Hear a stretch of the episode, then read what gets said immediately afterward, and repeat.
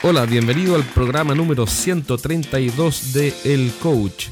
Soy Jorge Zamora y estoy feliz de que estés nuevamente aquí en este breve episodio de hoy en el que voy a contarte algo que vi esta semana y que me sirvió muchísimo y que espero que puedas usar.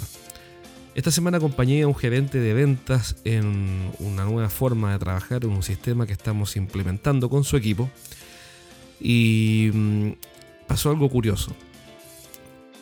Al término de la reunión de trabajo, este gerente le dijo al vendedor de su equipo lo siguiente. Le dijo, Carlitos, por inventar que se llamara Carlitos, tienes que aumentar el volumen de oportunidades eh, de tu negocio porque si no, no vas a llegar a la meta.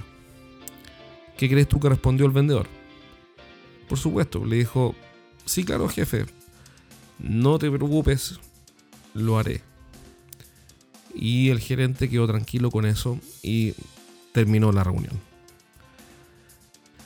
Cuando me tocó darle feedback al gerente, porque una de las cosas que me toca hacer es ir a instalarme en la empresa a ver que mm, efectivamente los modelos que estamos implementando funcionen, me preguntó, bueno, dime qué te pareció la reunión que tuve con el vendedor.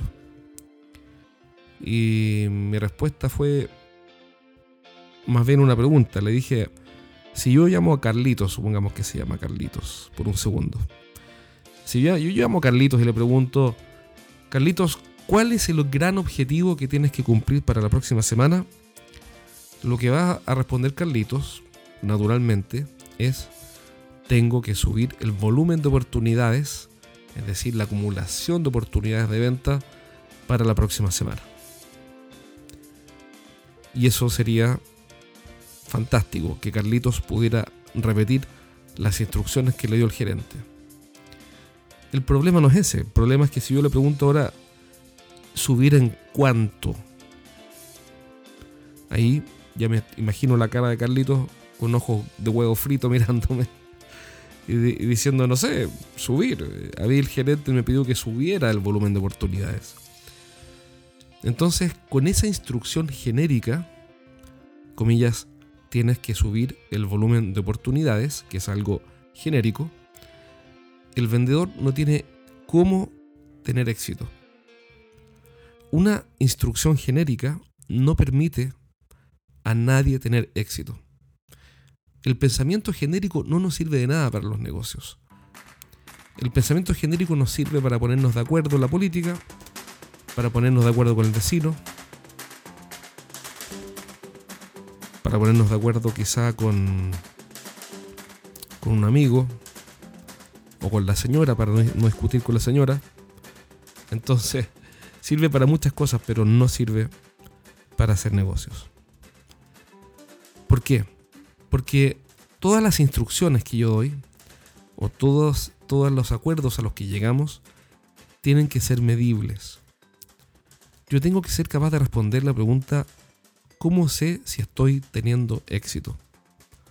Y cuando la instrucción que me dan, o que si yo soy gerente, la instrucción que yo doy es, tienes que subir el volumen de oportunidades, nadie puede responder la pregunta, ¿cómo sé si estoy teniendo éxito? He visto este problema en reuniones como, por ejemplo, en reuniones de directorio, donde dicen, hay que bajar el inventario lo cual está muy bien, pero ¿en cuánto? ¿Y cuándo? Entonces, en el reino de lo genérico mueren los negocios. Y lo cuento por experiencia propia. Yo tuve negocios que fracasaron y me acuerdo de esas reuniones. Eran todas genéricas. Más bien parecían campañas políticas. Decían de todo sin decir nada. Entonces, em, cuando trabajamos en ventas, si tú eres gerente de ventas y trabajas con, trabaja con tu equipo y trabajas con un vendedor, el feedback que tienes que darles específico, ultra específico. Por ejemplo, Carlitos, de aquí a dos semanas necesito que levantes 100 mil dólares de oportunidades en la línea de productos X. Y así Carlitos sabe que tiene dos semanas para aumentar en ese producto tantas oportunidades. Y si cada equipo vale 50 mil dólares, entonces él sabe que tiene que llegar en dos semanas más con dos interesados, cada uno por 50 mil dólares, para aumentar su volumen de oportunidades. Lo que no sirve es lo genérico. Yo sé que esto es obvio y alguien podrá decir, bueno, pero ¿para qué hablan de esto en un programa que se supone que es de estrategias de venta? Esto es de sentido común.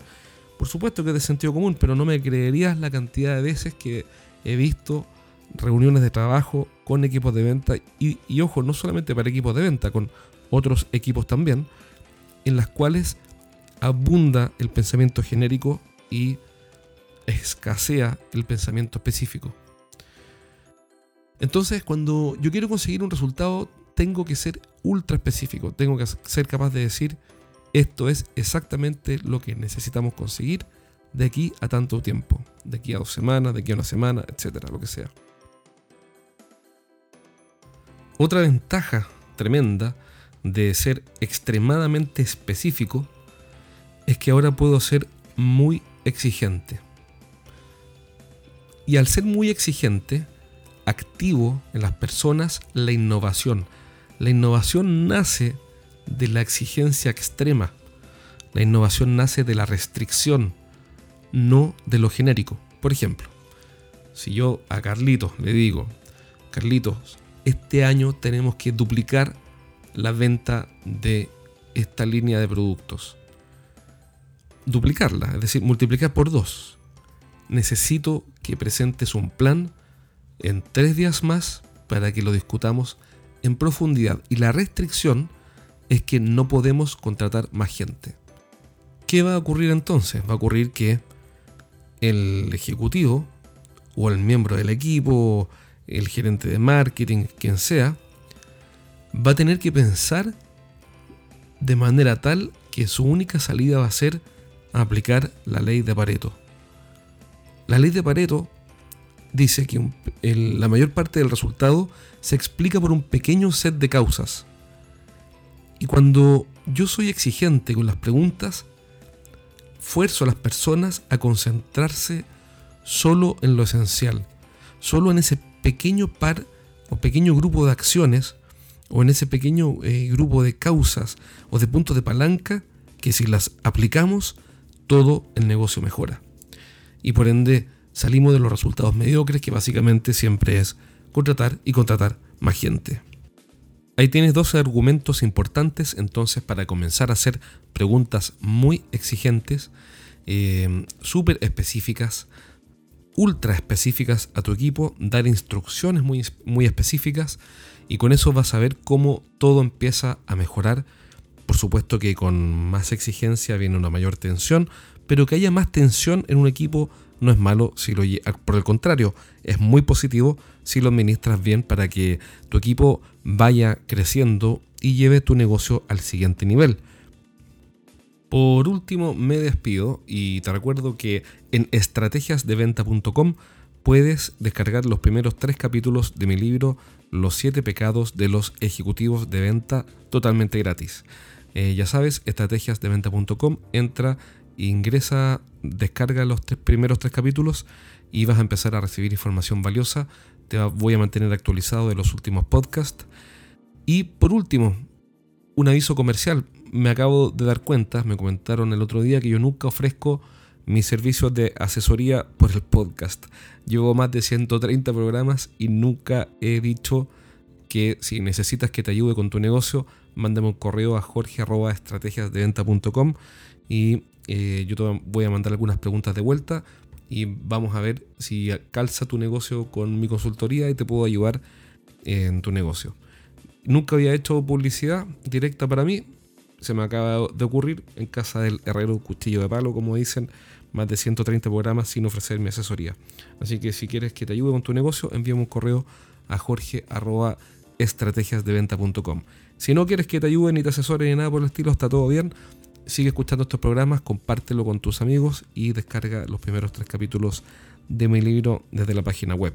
Un abrazo, nos vemos pronto en un próximo programa y acuérdate de hacer preguntas muy específicas, dar instrucciones muy específicas y ojalá muy exigentes. Un abrazo, cuídate.